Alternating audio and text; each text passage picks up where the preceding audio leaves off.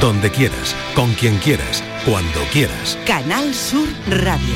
La radio de Andalucía. Los viernes nos gusta desmentir mitos y bulos que afectan nuestra salud. Vamos a abordar un tema que seguro les interesa, los mitos sobre el pelo. Hace poco la Comisión Europea aprobó el primer medicamento para la alopecia grave que evitaría la caída del cabello hasta en un 80% y en casi un tercio de los pacientes que lo han probado. Desde entonces han salido muchísimas informaciones citando, claro, la palabra milagro. Y la experiencia nos dice que este término siempre está asociado a exageraciones o incluso a falsedades. Hoy descubrimos si esto es así, aclararemos falsas creencias relacionadas con la caída del cabello. Por tu salud, en la tarde de Canal Sur Radio. Pero antes vamos de nuevo a conectar con la redacción donde está nuestra compañera Patricia Torres porque tenemos que recordarles que se va a vacunar aquí en Andalucía sin cita contra la gripe y la COVID todos los días desde el próximo lunes. Patricia Torres. Así es, Marilo, buenas tardes. Así lo ha anunciado la consejera de Salud, Catalina García, que ha insistido en que la vacunación es la mejor arma para luchar contra las infecciones respiratorias. Cada semana la consejería informará de los datos de incidencia de las infecciones respiratorias y de la situación de la atención primaria y de los hospitales, así como las soluciones que se ponen en marcha mediante el plan de alta frecuentación que monitorizará diariamente los centros y hospitales. La consejera ha hecho hincapié en la importancia de la vacunación para prevenir contagios y formas graves de enfermedad en la población. Ha recordado que los contagios por gripe pueden aumentar significativamente el riesgo de sufrir un infarto de corazón y un ictus cerebral. Además, ha señalado que la vacuna contra la gripe y el COVID-19 debe renovarse cada año debido a las diferentes cepas que circulan, enfatizando la necesidad de protegerse contra los virus respiratorios cada otoño. A día de hoy, la tasa de incidencia en infecciones respiratorias es de 459 por cada 10.000 habitantes frente a las 905 de España y por debajo ligeramente de las 505 de la semana pasada, Marilo. Bueno, pues esos son los datos, datos que conoceremos cada semana. Patricia Torres, muchísimas gracias. Y recuerden, recuerden que mm, se va a vacunar sin cita contra la gripe, la COVID, todos los días desde el lunes para bajar la incidencia de enfermedades respiratorias, para prevenir contagios. Hay que vacunarse, Patricia Torres. Buen fin de semana. Igualmente un beso. Bueno, vamos con el tema de hoy que como saben, eh, nuestro compromiso continuo con desmentir mitos, bulos que afectan a nuestra salud está ahí siempre y cada viernes lo hacemos y lo abordamos. Hoy mitos sobre el pelo. Para, para esto me, me va a ayudar, como siempre cada viernes, Carlos Mateos, coordinador del Instituto Salud Sin Bulos. Carlos, bienvenido. Muchas gracias. ¿Qué tal? Buenas tardes, Marido. Bueno, ¿cuántas veces te has encontrado la palabra milagro referida a los tratamientos para el pelo? Bueno, pues muchas, demasiadas. ¿eh? El caso del, del, tratamiento que comentabas es uno de ellos, pero bueno, hay muchos más hablando de vitaminas, champús y otros remedios. Lo curioso y también preocupante es que estos términos utilizan medios de comunicación que supone que son serios. Bueno, todos sabemos que muchas páginas web, vídeos y publicaciones en redes sociales recurren a titulares llamativos para atraer nuestra atención y que cliquemos en el contenido. Esto es lo que se conoce como el clickbaiting o el anzuelo. Cuanta más gente, cuanta más personas entren, pues más ingresos tienen eh, quienes publican esos contenidos. En algunos casos son engaños, pero en otros la información está matizada en el interior. Es solo el titular el que es exagerado. El problema es que ese solo puede hacer mucho daño. Cada vez tendemos a leer menos, a quedarnos solo con el titular y a veces pues se crean esperanzas infundadas.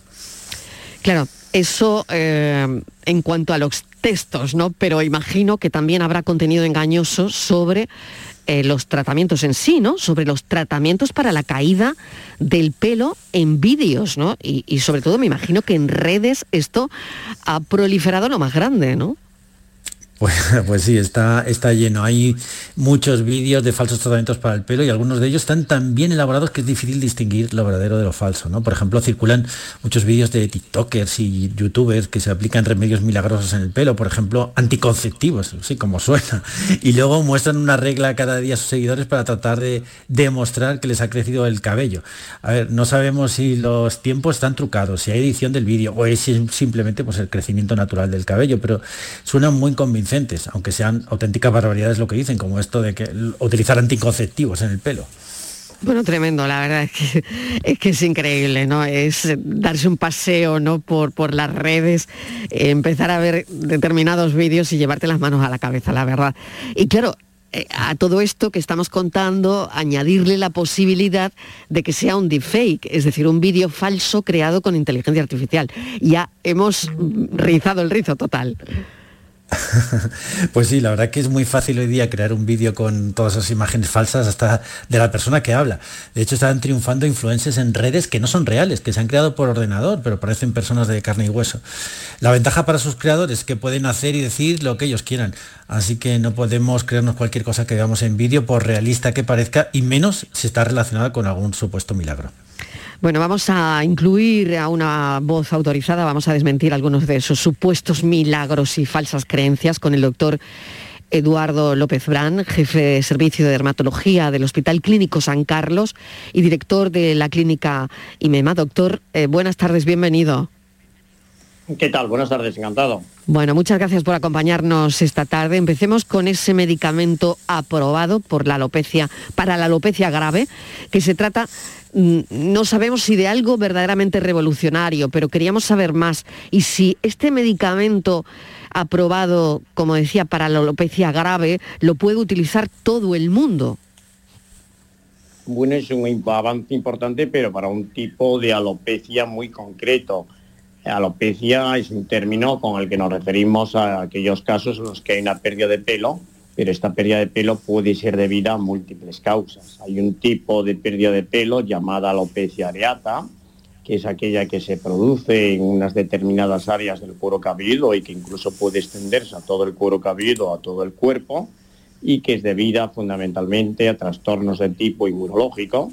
Y para esto recientemente la Agencia Europea ha aprobado un fármaco del que pueden beneficiarse un grupo de pacientes Lamentablemente no todos los pacientes afectos de este cuadro que se de esta enfermedad, que es la llamada alopecia areata, van a responder eficazmente al tratamiento, pero sí que aproximadamente un tercio de los mismos podrán tener un resultado efectivo con este tratamiento que ha demostrado por primera vez ser eficaz ante un problema para el que teníamos muy pocas opciones.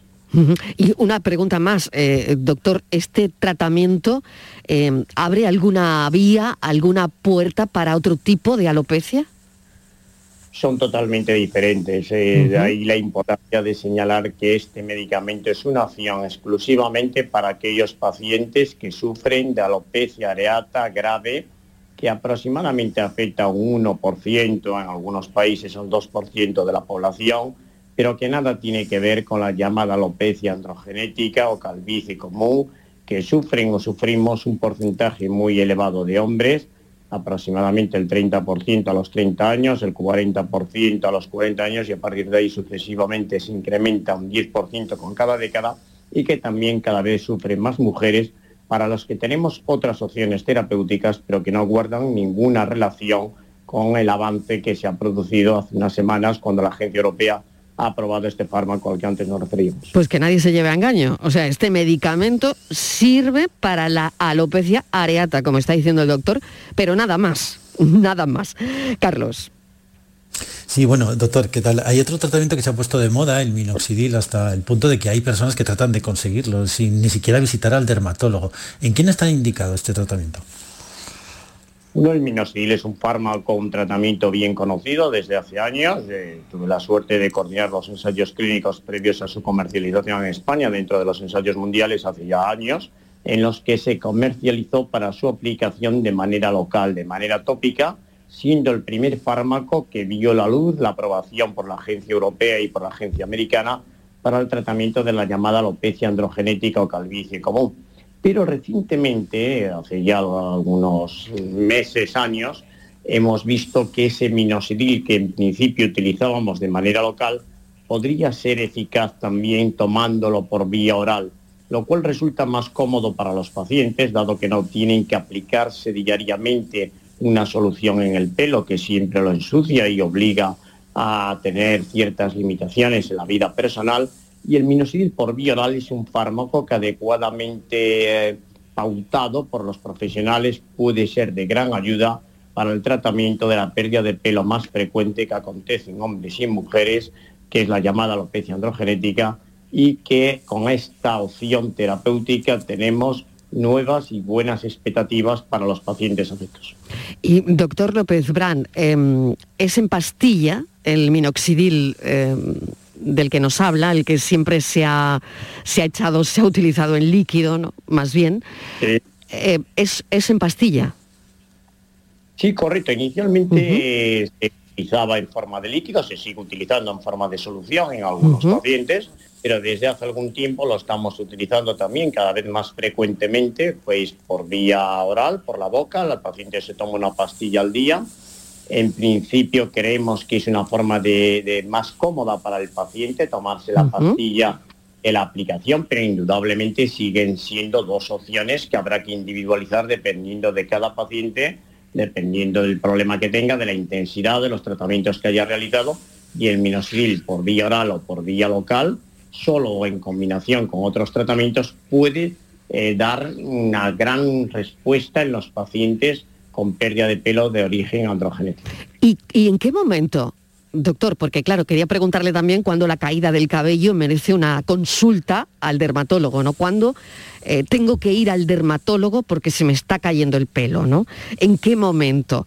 Y a partir también de esa, mm, quiero repreguntar si el minoxidil hay un momento en el que es más efectivo dentro de, pues no sé, una determinada caída o es efectivo igualmente aunque hayas perdido ya mucho pelo. En fin, doctor, eh, no sé si nos puede aclarar todo esto. Seguro, seguro que tenemos una magnífica opción, que es la utilización de minoxidil. Evidentemente en medicina y la dermatología no es ajena a ese principio.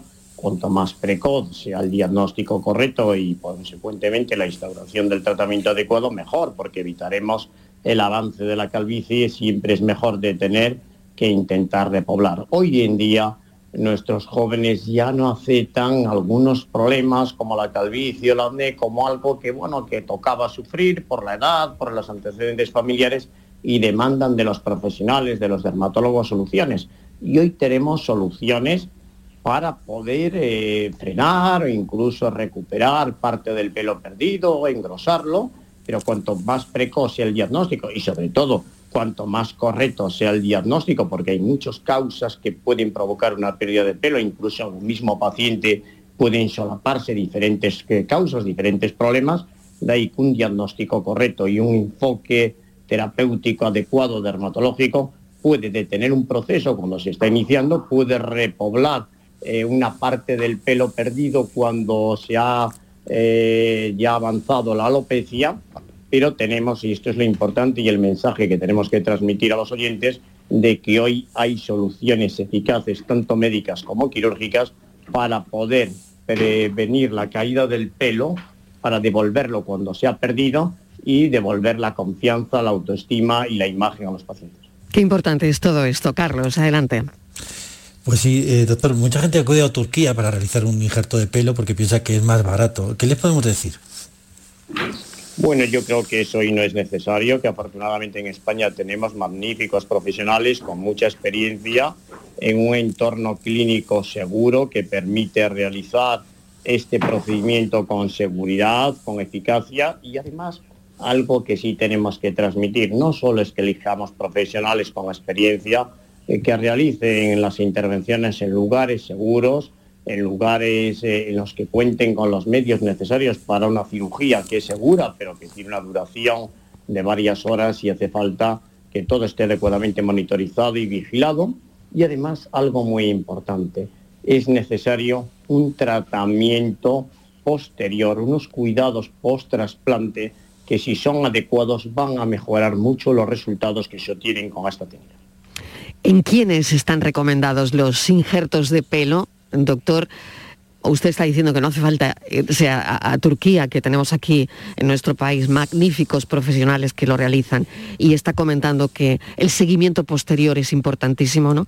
¿En quiénes está recomendado los injertos y cómo se realizan? Pues mire, yo eh, contestaría de manera muy sencilla en cualquier hombre o mujer que tenga una alopecia androgenética, una calvicie común, una pérdida de pelo, y tenga zona donante suficiente, zona dadora de donde obtener los folículos, porque lo que conlleva el trasplante es redistribuir el pelo, que en las fases más avanzadas de calvicie los hombres conservamos en una herradura que se extiende de una oreja a la otra y las mujeres fundamentalmente en la zona central de la nuca. Y si ahí tenemos mimbres, si ahí tenemos zona donante, podremos utilizarla para repoblar aquellas áreas calvas, aquellas áreas de alopecia, eh, que pueden afectar desde la región eh, frontal hasta la coronilla y ya en los casos más avanzados a toda la zona superior. Como decía antes, en España te contamos con profesionales, con equipos, con centros y con clínicas de garantía y realmente el motivo que podía inducir a los viajes con anterioridad eh, ha desaparecido porque la competencia transnacional ha conllevado también una igualdad en cuanto a eficacia, seguridad y coste de los tratamientos. Carlos. Pues sí, doctora, a mí me gustaría desmontar uno de los grandes mitos del tratamiento de la alopecia, los champús anticaída. ¿Sirven para algo?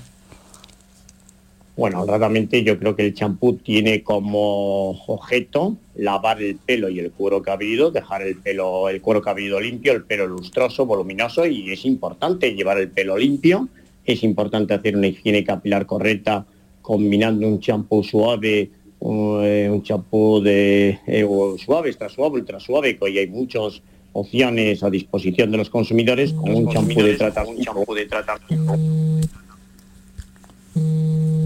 Bueno, tenemos un problema porque al doctor le está entrando, una, llamada y yo creo que no podemos ahora mismo eh, comunicarnos bien con él. estábamos hablando, bueno, fíjate Carlos, ¿no? del gran mito del tratamiento de la alopecia que son los champús, ¿no? Eh, los champús anticaída, ¿no? Y, creo que, mm, bueno, que esto es muy importante también abordarlo, ¿no? Claro. Sin lugar a dudas, el mito de los champús como preventivos o como que podrían devolver el cabello perdido y el mito de un lavado frecuente como causa de caída del pelo.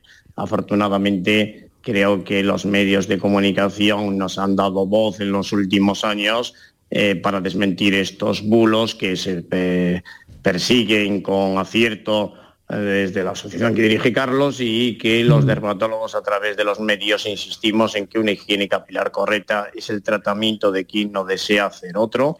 No va a devolver el pelo perdido, pero sí que va a permitir mejorar la eficacia de los productos que empleemos localmente y además vamos a tener un pelo lustroso, voluminoso, que va a lucir como una parte de nuestra imagen mucho más sano y bonito. El champú de caballo, por ejemplo, ¿no? que creo que se puso tan de moda o que tuvo tanto éxito, no sé si tenía alguna base de eficacia o evidencia científica o no sé, doctor. La lista es interminable desde que tenemos conocimiento de la historia a través de la escritura, y a los papiros egipcios encontrábamos referencias de múltiples potingues que llenaríamos eh, mucho tiempo, eh, robaríamos mucho tiempo eh, que prometían prevenir la caída del pelo, devolverlo cuando lo habían perdido, algunos tan pintorescos como el excremento de paloma o por ejemplo, el champú de caballo, podríamos eh, enumerar una larga lista y siempre que sale un producto eficaz, afortunadamente o, de, lamentablemente no es que algo que la medicina pueda eh, tener todos los días nuevos tratamientos, pero los avances han sido muy importantes en los últimos años. Siempre al calor de un producto eficaz va a haber algún oportunismo pseudocientífico prometiendo también eh, milagros eh, para la caída del pelo, para cualquier otra patología que, que tenga una difícil evaluación si no lo hace un profesional. ¿Qué relación tiene el estrés con la caída del pelo, doctor? Bueno, el estrés que tiene tal influencia en la vida de las personas, en la piel y en el cabello de las personas, es algo que actúa como desencadenante de una caída de pelo que podría estar latente porque no tenías suficiente fuerza genética para expresarse clínicamente y que en presencia del estrés como factor desencadenante se va a poner en evidencia, manifiesto. Y en segundo lugar, cuando ya la caída de pelo está en marcha, el estrés puede agravarla y aparte se puede establecer un círculo vicioso que a veces es difícil de romper, caída de pelo, más ansiedad, la ansiedad a su vez agrava la caída del pelo, el estrés es algo de presente en la vida de mucha gente hoy en día y que hace su trabajo negativo en la piel y el pelo de las personas. Por lo tanto, es un factor bien identificado como desencadenante o agravante de la pérdida de pelo. Carlos. Sí, pues, doctor, uno de los mitos más extendidos es esto de cortar el pelo para que, a ver, se dice mucho, ¿no? Para que crezca más fuerte y rápido. ¿Cómo desmentimos este mito? sería fantástico si cortarse el pelo o rasurarlo incluso en los casos más extremos, eh, pues nos devolviese el pelo a los que fruto de la edad y de la alopecia androgénica familiar lo hemos ido perdiendo, más o menos, sería una solución poco costosa y además pues, pues nada, sin ningún efecto adverso. Lamentablemente esto es absolutamente falso. El rasurado del pelo puede eh, dar la sensación en los primeros días después de rasurarlo que tiene un poquito más de fortaleza esas puntas que todavía no se han debilitado por las acciones diarias de lavado, el peinado, el cepillado, etcétera. Pero vamos, eh, tajantemente y rotundamente, este es un mito que aprovechando esta oportunidad que tenemos hoy, eh, que hay que seguir insistiendo en que no tiene ningún efecto beneficioso la longitud del pelo ni el rasurado. Hay que hacer una excepción en aquellos casos en los que el tallo capilar, que es la parte del pelo que sale por encima de la piel, pudiese estar frágil o quebradizo por alguna enfermedad o alguna maniobra intempestiva, vamos a decir, eh, con algún tipo de aplicación de algún producto, pues podría estar más frágil quebrarse o romperse, pero no tendría ningún efecto beneficioso el cortarse o rasurarse el pelo sobre los casos de alopecia androgénica o calvicie. Qué gran mito ese. Otro bulo, el uso de sombreros, pregunto, y gorras provoca calvicie. No, no, no solo esto, sino que además la pérdida del pelo nos desprotege eh, frente a la radiación solar que llega al cuero cabelludo. Eh, el pelo tiene una función importante, que es la protección física de una zona como es el cuero cabelludo, que recibe radiación directamente. Y cuando perdemos el pelo precozmente, esa radiación que es acumulativa, esa radiación solar va haciendo su trabajo y va produciendo un adelgazamiento todavía mayor de la piel del cuero cabelludo, va produciendo una serie de degeneraciones de la misma que conllevan el paso del tiempo a aquellos que han perdido el pelo precozmente, pues la aparición de algún tipo de lesiones que si no se tratan adecuadamente pueden derivar en un cáncer de piel. No, las gorras, los sombreros no aceleran la caída del pelo y cuando este se ha perdido, es más, se recomienda su uso para protegerse físicamente de la radiación. Última cuestión, Carlos. Sí, eh, el mito quería que nos desmintiera que relaciona la calvicie con la potencia sexual. Hombre, eh, desde luego, si esto contribuye a que muchas personas que sufren o sufrimos calvicie puedan recuperar su confianza en algo que se puede ver sensiblemente afectado, con solo mencionarlo, no hay ninguna relación. Es más, yo también conocí otro mito que decía que las personas que perdían la calvicie precozmente tenían una mayor potencia sexual. Es decir, que cada uno se quede con el que quiera, pero que desde un punto de vista científico no hay ninguna relación ni tener pelo, no tener con la potencia sexual que cada uno tenga. Por último, eh, papel de la genética en la calvicie. Mm, abuelo, padre calvo, eh, hijo calvo. Y una madre calva, casi durante muchos años hemos creído que ver el retrato del abuelo, del padre, podríamos ya diseñar el futuro del hijo.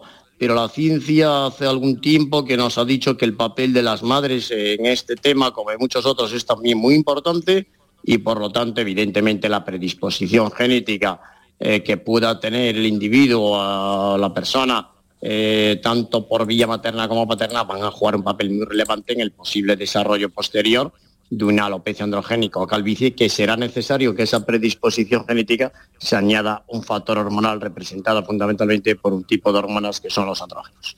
¿Y esto se puede ver en alguna analítica, doctor?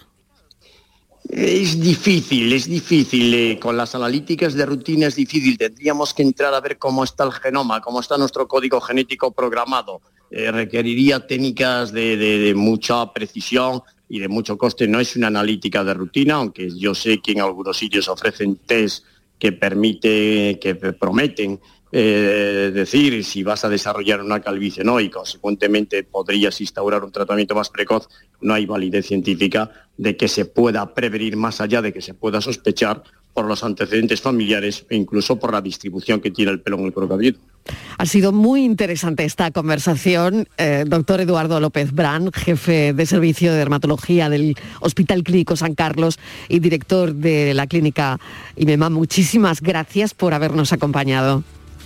Un placer, eh, hasta como quieran. Muchas gracias a ustedes. Gracias, Carlos Mateos, coordinador del Instituto Salud Sin Bulos. Gracias, hasta el próximo viernes. Gracias, hasta el viernes. Lo dejamos aquí, pero ya saben que ahora llega nuestro compañero Eduardo Ramos en muy poquito con Destino Andalucía. La tarde de Canal Sur Radio con Mariló Maldonado también en nuestra app y en canalsur.es.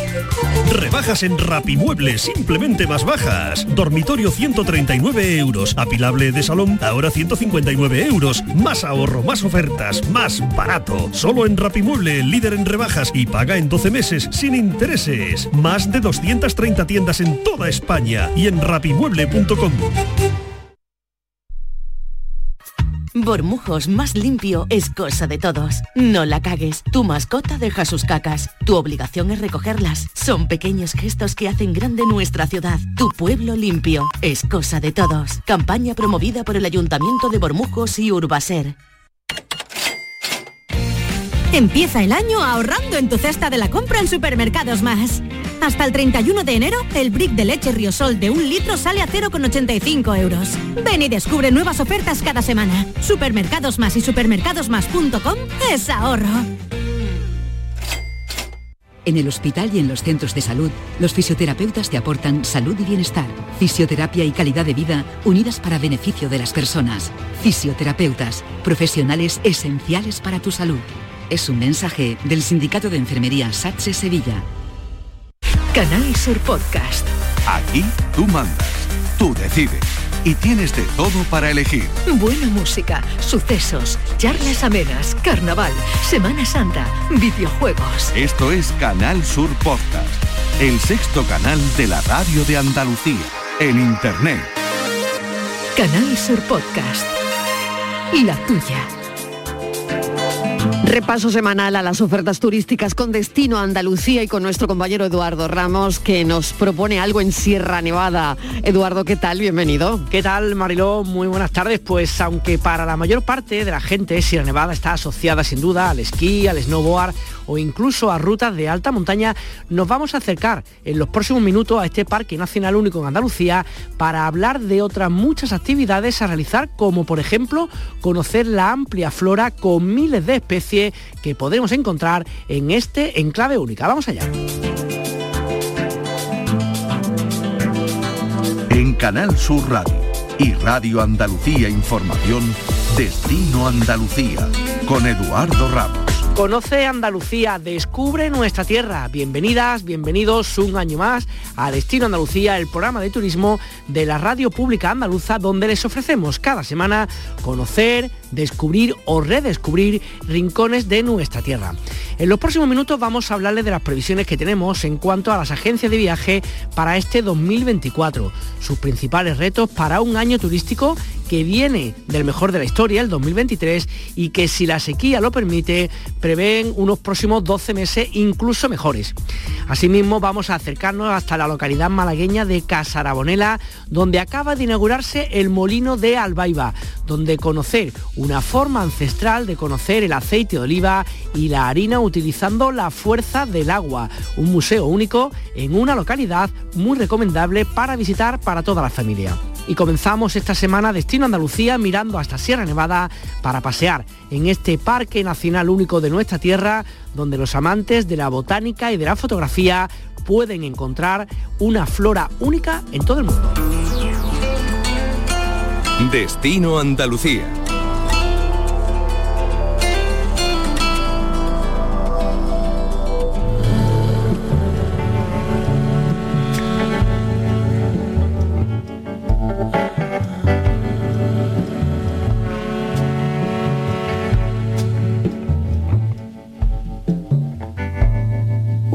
magia donde se condensa el rocío. Este 2024 ha comenzado en Sierra Nevada con una bonita nevada que ha permitido cubrir de blanco una parte de esta cordillera. Es sin duda un momento único para aquellos a los cuales les gustan los deportes relacionados con la nieve pero también podemos estos días y durante todo el año visitar este enclave para poder conocer su flora compuesta por más de 2.000 especies vegetales que habitan y florecen en esta cordillera. O también podemos hacer, además de la botánica, senderismo o incluso ver mariposas que la hay por cientos en este lugar. Para hablar de estos temas tenemos con nosotros a María Teresa Madrona, que es responsable de turismo científico y la presidenta de la Asociación de Empresarios de Agroturismo en este espacio natural. Teresa, ¿qué tal? Muy buenas tardes. Hola, buenas tardes, ¿qué tal? Cuando pensamos en Sierra Nevada siempre piensa uno por lógica, ¿no? Y como tiene que ser un poco por el tema un poco de la nieve, del esquí o de las actividades relacionadas con eso, pero Sierra Nevada es eso y también son más cosas, lugares para visitar en otros contextos, ¿no? Claro, es que Sierra Nevada, bueno, es una cordillera, la cordillera más meridional de Europa y que abarca dos provincias. Eh, bueno, eh, la relación con la nieve es muy lógica y con la estación de esquí, pero realmente la estación de esquí es que ocupa muy poquita superficie si la comparamos con la extensión, la gran extensión de la cordillera y de su diversidad. ¿no? Las personas que se planteen hacer turismo o ecoturismo, que hemos, que hemos un poco cerrado este tema para acotarlo un poquito más, ¿qué tipo de actividades pueden hacer? Entendiendo la época del año en la que sea que serán distintas, pero ¿qué tipo de actividades son las que pueden hacer con vosotros, con otras empresas de la zona? Bueno, la verdad es que es un poquito difícil resumir, porque estamos hablando de una cordillera que ocupa dos provincias y que va de zonas templadas, como puede ser la zona baja de la Alpujarra, eh, tanto granadina como almeriense, como altas cumbres nevadas, donde lo que tenemos es un clima alpino. Entonces, imagínense que en ese rango de, de altitudes y de extensión se puede hacer tantísimas cosas que es, un poquito largo de nombrar. Pero bueno, el ecoturismo lo que hace realmente es aproximar al, visitante eh, en unas visitas que, eh, o actividades, no siempre son visitas, son actividades, son talleres, son muchas cosas, donde realmente el papel de ese monitor, de ese guía, es fundamental, porque lo que va a descubrirte esos valores únicos que tiene la sierra de una manera amena, te va a ayudar a valorarlo, a comprenderlo, a respetarlo y también siempre se trabaja en ecoturismo pues con todos los principios de, también de, trabajar eh, de manera que se influencie positivamente en las comunidades locales y en el medio ambiente. ¿no? Entonces, bueno, la, flora que tú has nombrado es increíble porque en Sierra Nevada ya en el último catálogo que se ha hecho ya supera en toda Sierra Nevada, toda su extensión, más de 2.300 especies diferentes.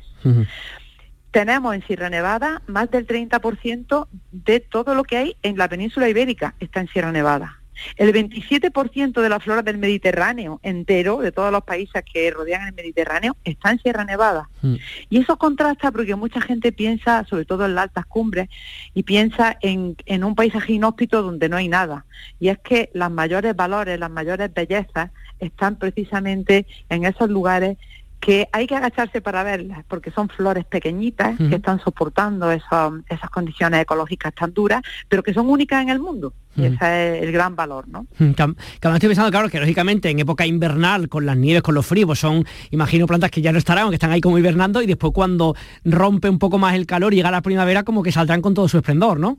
Efectivamente, o sea, de todas esas especies, digamos, las endémicas, que llamamos endémicas las que solamente viven en un territorio y no en otro del mundo, hay como unas 100, pero donde se acumulan la mayor mm, cantidad de especies únicas son en las altas cumbres. Mm. Y estas hay que verlas básicamente cuando empieza el de hielo. Empieza el de hielo, empiezan a florecer, empiezan a aparecer los prados verdes y aquí entre las rocas, en los prados, es donde se encuentran todas estas especies. Julio es fantástico para esto, desde finales de junio, julio, agosto, es el mejor momento para, para observar estas especies de flora y, por ejemplo, también las mariposas, que tenemos 120 especies de mariposas diferentes. Claro, estoy, pensando, que te que decir sobre eso, claro que habrá gente que a lo mejor llamen para concertar algún tipo de salida, de, para conocer algo sin tener mucha idea, pero habrá otros como los que van buscando la flora, las mariposas que saben exactamente en qué momento tienen que hacer la visita, ¿no? Sí, bueno, dentro de estos visitantes, mm, ten en cuenta que tenemos desde el especialista, y el especialista viene buscando algo muy concreto, bien en mariposa, en flora o en aves, que también tenemos aves que visitan nuestro territorio y que no se pueden ver en otro lugar de Europa. Y ese especialista busca eso, eso es un turista muy concreto. Pero luego está el turista generalista, que le gusta que le hablen, que le cuenten, descubrir, eh, no solamente caminar por el ejercicio físico y los beneficios que pueda tener, sino caminar con alguien que te descubre todos esos valores. Entonces, en ese público que es muy mucho más amplio y que es generalista, se puede hacer actividades en invierno en la media y baja montaña, en verano en la alta montaña. Si lo bueno que tenemos de tener una cordillera es que en invierno podemos estar caminando por eh, la zona de Lanjarón prácticamente a veces en manga corta cuando ya entra el otoño tenemos la media montaña y cuando entra el invierno tenemos la alta montaña. Verdad que los endemismos están más en la alta montaña, pero para un generalista que lo que quiere es descubrir un paisaje, una vegetación, una historia, un conocer de dónde vienen esas plantas, porque están aquí, pues siempre puede encontrar un lugar idóneo para disfrutar en la media o en la baja montaña, con lo cual tenemos para todo, para todo el año. Estoy pensando como responsables que decíamos de la Asociación de Empresarios de Ecoturismo en Sierra Nevada, también imagino que es un, un lugar, un espacio de visitarlo fuera de multitudes, atemporal, en el sentido de que sea fuera de las estaciones típicas que donde todo el mundo viaja, con lo cual también es un turismo, igual que estar como le de slow food, ¿no? De la comida del kilómetro cero, como un turismo lento y tranquilo, ¿no? De hacer disfrutándolo, ¿no? Exacto, exacto, exacto. Así mismo es. normalmente está, muchas veces la ruta eh, de ecoturismo se caracterizan porque no es un turismo masivo. Normalmente pues, solemos ir con muy poquito número de personas, a veces siete personas, ocho, diez, quince, ya estamos. Si hay observación de aves van muy pocos porque hay que estar muy en silencio con las cámaras para fotografiar. Entonces es verdad que es un turismo donde el valor que se le añade eh, ah, no solamente es el conocimiento, eh, la divulgación, ¿no? También es el que no es masivo, en que se busca esos momentos, esos lugares, esas temporadas y ese número de personas reducido, para que la gente realmente disfrute de una experiencia que, podamos llamar auténtica, pero de verdad, ¿no? Porque ahora se llama auténtico verde a todo y sentirte que tú eres el intérprete de eso, que estás ahí y no estás rodeado de miles de personas. ¿no? Mm. Y ya lo último, María Teresa, para aquellos que estén interesados de, alguna de las actividades, de todas las actividades que hacéis ahí relacionadas con el ecoturismo en Sierra Nevada, ¿qué les recomienda? ¿Qué página web o a dónde llamar para, poder saber un poco qué se cuece en cada época del año? Bueno, mira, tenemos, la asociación tiene una página web que, es eh, Ecoturismo Sierra Nevada, fácil de recordar porque es ecoturismosierranevada.com. Y un visitante va a poder ver las empresas que forman parte de la asociación, lo que hace cada una de ellas y también les sugerimos eh, cosas que hacer desde los paseos a pie, a caballo, en bicicleta, hasta un contacto más con artesanos o hacer pan o degustar aceite o bueno, hacer mil cosas. Pues nada, desde el punto más alto de toda Andalucía y de la península ibérica, gracias por atender a María Teresa eh, Madrona de Ecoturismo y Turismo Científico en Sierra Nevada. Un saludo y estamos en contacto. Muy bien, muchas gracias. Hasta otro día. Pasajeros con destino a Andalucía, embarquen por puerta número uno Recientemente se ha presentado en Sevilla la línea maestras de Travelance, un hub turístico formado por turoperadores como Soltour, Europamundo, Luxotour, entre otros. Se trata de este conglomerado de empresas formado, conformado por operadores independientes que trabajan en colaboración para las, con las agencias de viaje, ofreciendo productos y servicios de alto valor y fortaleciendo el posicionamiento y el éxito de estas agencias de viaje. José María Hoyos es el director de estrategia y expansión del Soltour, una de Soltour, una de estas empresas. José María, ¿qué tal? Muy buenas tardes. Buenas tardes, ¿qué tal? Muchas gracias por estar con nosotros. Entendemos que un, jabo, dicho en castellano, ¿no? como un conglomerado, entiendo, de empresas que juntáis para, para un bien común. En el sentido, apoyar a las agencias de viaje es más que necesario y todo en un momento con tanto internet, tanto autoviaje que se hace cada uno, como un poco potenciar y, y poner en valor las necesidades de la agencia de viaje, ¿no? Bueno, la verdad que, lo has explicado muy bien, ¿no? Que es, eh, que es Travelance, ¿no? nosotros, eh, bueno, le llamamos hub turístico, más bien es una alianza de, de, turoperadores independientes y eh, de asociaciones de agencias de viajes también independientes, ¿vale? Como bien sabes, el, mercado, el mercado español a nivel de agencias de viajes, turoperadores, etcétera, se está consolidando de una forma muy, eh, muy fuerte. Eh, con dos grandes eh, monstruos que se están creando, o que se están creando, que ya están, ¿no? y los independientes pues nos quedamos ahí un poco en tierra de nadie, ¿no? Entonces el, asociarnos, el eh, aliarnos, pues es algo natural y, que nos, nos ayuda a seguir, a seguir creciendo y a seguir estar en el mercado. Mm. Eh, José María, a día de hoy las agencias de viaje, claro, si miramos, estoy pensando 10, 15 o 20 años atrás cuando uno empezaba a viajar, que nada más que esa forma de, poder hacerlo, a día de hoy, ¿qué presencia tienen y qué tan importantes son para aquellas personas que deciden hacer turismo? Bueno, la verdad, yo eh, llevo desde el año 86 en, turismo, entonces he visto, he vivido la evolución de, las agencias de viajes, pues yo empecé en Viajes trabajando eh, y, la verdad que, que la gente de viajes es un, para mí es un superviviente, es decir, es, es, un, es, un, trabajador que se ha buscado la vida de una forma y que se ha adaptado al cambio, ¿vale?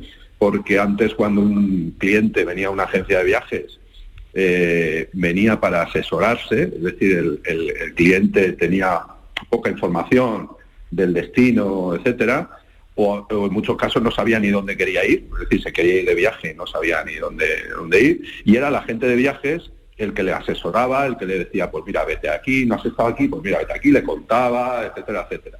Ahora ha cambiado mucho. Ahora el cliente que llega a la agencia de viajes en muchos casos tienen más información que el mismo agente de viaje. ¿Por qué? Porque se ha quedado en Internet todo y llega con tanta información que prácticamente el agente de viajes tiene muy complicado para eh, darle más información de la que tiene, con lo cual eh, tiene mucho valor ahora mismo la agente de viajes porque las agencias de viajes siguen eh, creciendo, es decir, ahora mismo en España hay más de 6.000 puntos de venta y, ahí están, ¿no? Buscándose la vida, especializándose, eh, etcétera, ¿no? Con lo cual para mí eso te quitas el sombrero, ¿no? Ahora mismo la, la, gente de viajes. Porque ¿qué, puede o qué tiene que ofrecer una agencia de viaje al día de hoy para, para el viajero, ¿no? Para, para poder tener, digamos, ese, ese plus comparativamente positivo, ¿no? Que, que, hacerlo uno solo. O sea, ¿qué aporta además una agencia de viaje que no puede conseguir uno en su casa reservando por las distintas aplicaciones o líneas aéreas? Bueno, yo eh, entiendo que el cliente cuando, cuando llega a una agencia de viajes eh, busca asesoramiento, porque en muchos casos podría comprar directamente el viaje a través de Internet, ¿vale? Pero entonces eh, quiere ese asesoramiento primero a nivel de precio, porque es verdad que tú en Internet has podido buscar algo, eh, y conseguir un precio, pero quizás el agente de viajes te tiene que asesorar en decirte, oye, mira, esto que has conseguido es verdad que tiene muy buen precio, pero le falta esta serie de cosas que tú vas a necesitar cuando llegues al, destino, como son los traslados, como son excursiones, es decir, una serie de, añadidos al, viaje que son muy importantes y que ahí es donde está ese valor añadido que le tiene que dar el agente de viajes al, al cliente, ¿no? Eh, ese, asesoramiento que Internet no te va a dar. Y después hay algo también muy, muy, muy importante, que es, eh, porque cuando todo va bien es perfecto, Internet tal, pero el problema que tienes es que si tienes un problema en destino, o tienes que cancelar, o tienes mil problemas, ¿vale? Que te pueden pasar, eh, ponte a hablar con una máquina, ¿no? En cambio, con el agente de viajes, pues él se va a buscar la vida para solucionarte el problema de la mejor forma posible, ¿no? Mm. Y eso es muy importante. Y después también está el tema de los pagos, ¿no? Cuando tú vas a pagar un viaje, importante, ¿no? El pagarlo en internet, pues te da un poco de respeto, ¿no? En cambio, pues que es un agente de viajes que además te en muchos casos te facilita pagar en varios plazos, yo qué sé. Mm. Hay una serie de servicios que a día de hoy en una máquina es difícil eh, ponerlos, pero en cambio un agente de viajes pues te da todas las facilidades y soluciones. Hmm. Eh, José María, deja que le pregunte también un poco por, por esta comunidad autónoma, por Andalucía. Entiendo que numéricamente, por todas las cifras que aparecen en todas partes, parece que ha sido un año turístico impresionante. No sé qué previsiones tenéis un poco de cara al año que viene, si van a seguir esas cifras, si vamos a llegar a morir de éxito, porque parece que, más personas no pueden caber, o qué, qué perspectivas tenéis para los próximos meses. Está muriendo de éxito, es decir, están viniendo tantos, tantos clientes que se está saturando el destino. Entonces, eso yo creo que es lo que hay que cuidar, es decir, la calidad del cliente que viene a, tu destino, es decir, no, no buscar eh, la masificación de los destinos, sino buscar la, calidad. Yo creo que este 2024 eh, las previsiones que hay es que sea muy similar al, 23 no podemos aceptar más clientes de los que ya aceptamos. Las ocupaciones de los hoteles están cerca del, no voy a decir 100%, pero sí de un 95, 90 y tantos por ciento, que para mí es como si estuvieran llenos, ¿vale? Y, superar eso yo creo que no es nada interesante. Lo que hay que buscar es mejor clientes de más calidad y, clientes de un revenue superior al, al actual. ¿no? Pues José María Hoyo, eh, director de estrategia y expansión de Soltour, que es uno de los miembros de esta, de esta compañía, como decíamos, de este hub que se llama Travels, que acaba de presentarse. Muchísimas gracias por estar con nosotros y nada, seguimos, seguimos en contacto. Un abrazo. Un placer. Turismo, viajes, ocio, excavadas. Destino Andalucía.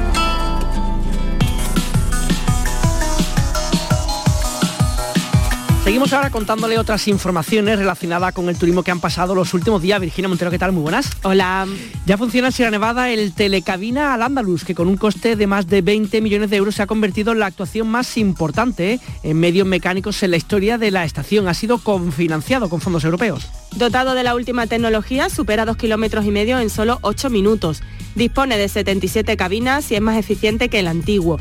También lo es el nuevo sistema de inhibición. Los 360 cañones gastan la mitad del coste energético que los anteriores. A futuro, y según la Junta de Andalucía, habrá nuevas actuaciones. La mejora del complejo para no esquiadores de Mirlo Blanco, la sustitución del telesilla parador o la renovación de la iluminación de la pista del río toda la vivienda con fines turísticos que se dieron de alta en el año 2023 en el casco histórico de Cádiz incumplen la normativa en vigor de la ciudad y por eso el ayuntamiento ha pedido a la Junta de Andalucía que las dé de baja.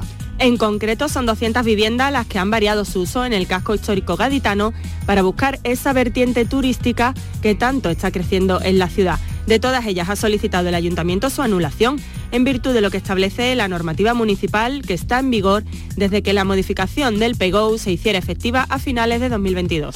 Y la geoda de Pulpí en Almería inicia el camino para ser declarada Patrimonio Mundial de la UNESCO. El estudio de viabilidad contratado por el consistorio almeriense describe la candidatura a Patrimonio Mundial y el plan de gestión en el que se apoya la petición. Se trata de una propuesta que enmarcaría la geoda de Pulpí dentro del patrimonio mundial en el apartado natural, con escasa representación en España en el listado de la UNESCO. Cerro se convierte en el primer municipio Starlight de la provincia de Málaga. Este logro remarca la excepcional calidad del cielo nocturno y refuerza su posición como destino turístico de interior. La Fundación Starlight otorga esta distinción a aquellos destinos que destacan por la calidad de sus cielos nocturnos, contribuyendo así a la conciencia global sobre la importancia de mantener entornos oscuros para la observación astronómica. Este logro coloca a Cuevas del Becerro como un destino turístico especial en Andalucía. La distinción también resalta la relevancia del turismo de interior, brindando una alternativa atractiva a las zonas costeras y una forma de anclar la población al municipio. Y un último apunte, Virginia, más de 3.000 profesionales participaron durante el año pasado en las casi 800 acciones para acercar la industria turística al mundo de la economía digital y la tecnología organizada por el Centro de Innovación Andalucía Durante el ejercicio se han desarrollado grandes actuaciones presenciales y formación híbrida, lo que ha conllevado un incremento exponencial en el volumen de participación y un mayor alcance en el conjunto de provincias de la comunidad entre los representantes del tejido empresarial andaluz.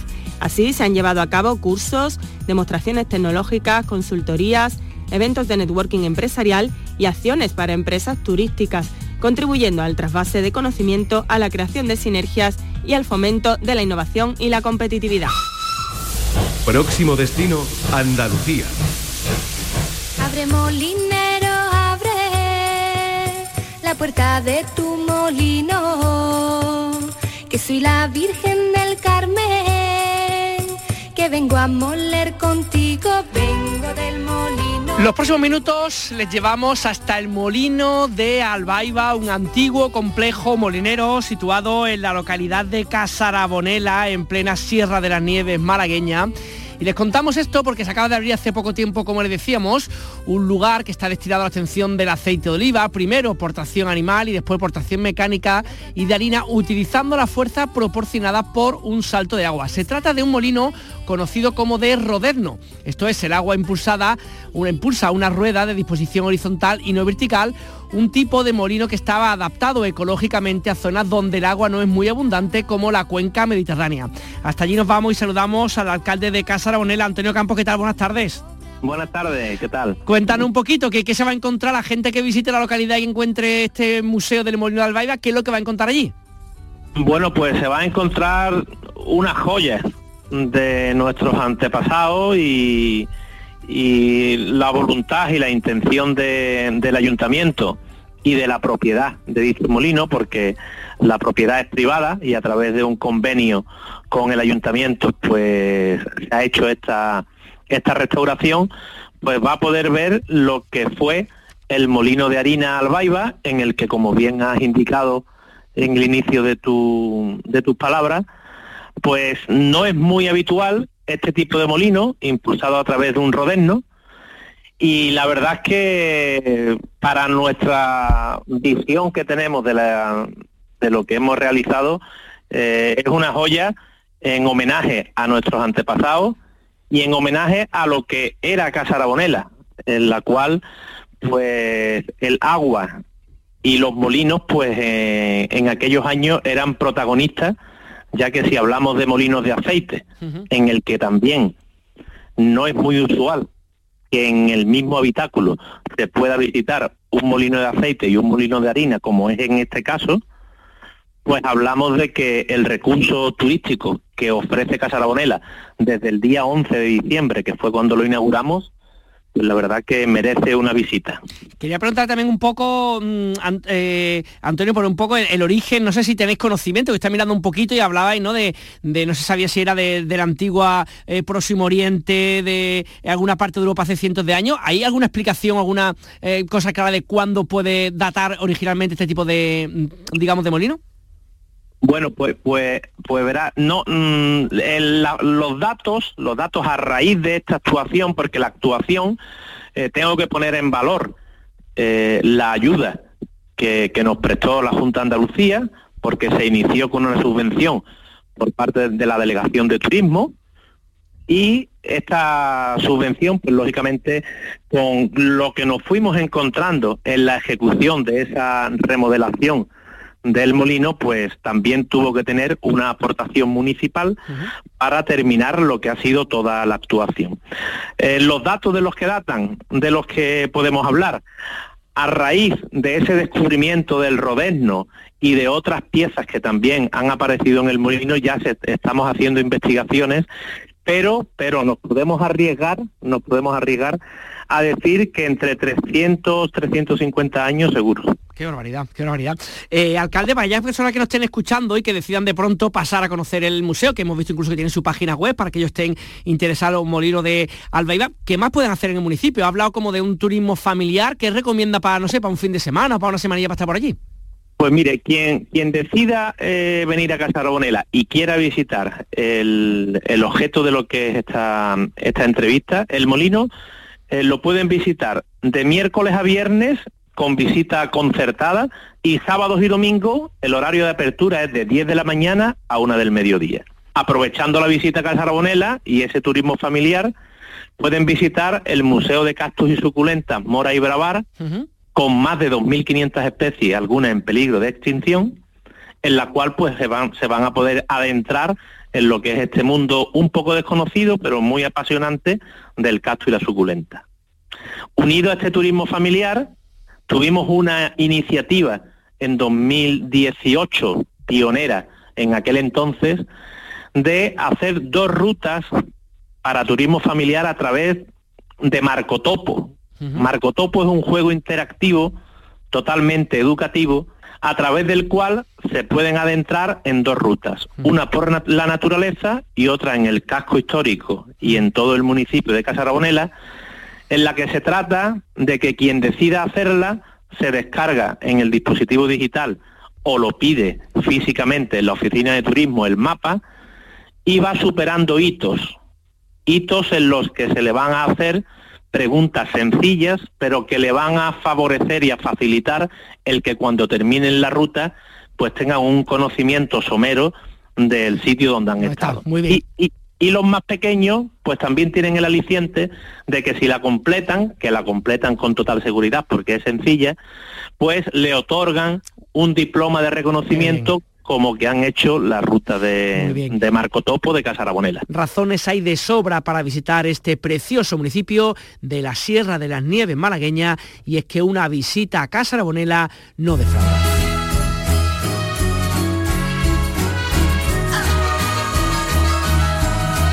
Amparanoia regresa con su enésima reencarnación. El proyecto de Amparo Sánchez se fusiona esta vez con artistas del gremio, una joven charanga zaragozana con la que ya habían grabado. Vuelven a unir fuerzas con su fan, fan fanfarria, un nuevo disco que se publica a lo largo de este 2024. Entre sus nuevos temas, este Algo está pasando con melodía que nos recuerdan a nuestro querido México lindo.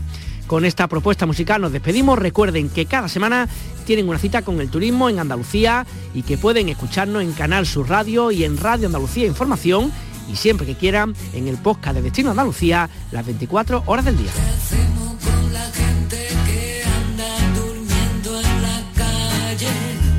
Después de este recorrido por destino Andalucía, nos despedimos. Muchísimas gracias por habernos acompañado. Les deseo un buen fin de semana y ya saben que este programa es gracias al equipo compuesto por Francis Gómez, Estíbaliz Martínez, Patricia Torres. En la dirección técnica ha estado Andrés Calvo y Antonio Carlos Santana en Sevilla. Gracias, un beso, un abrazo para todos.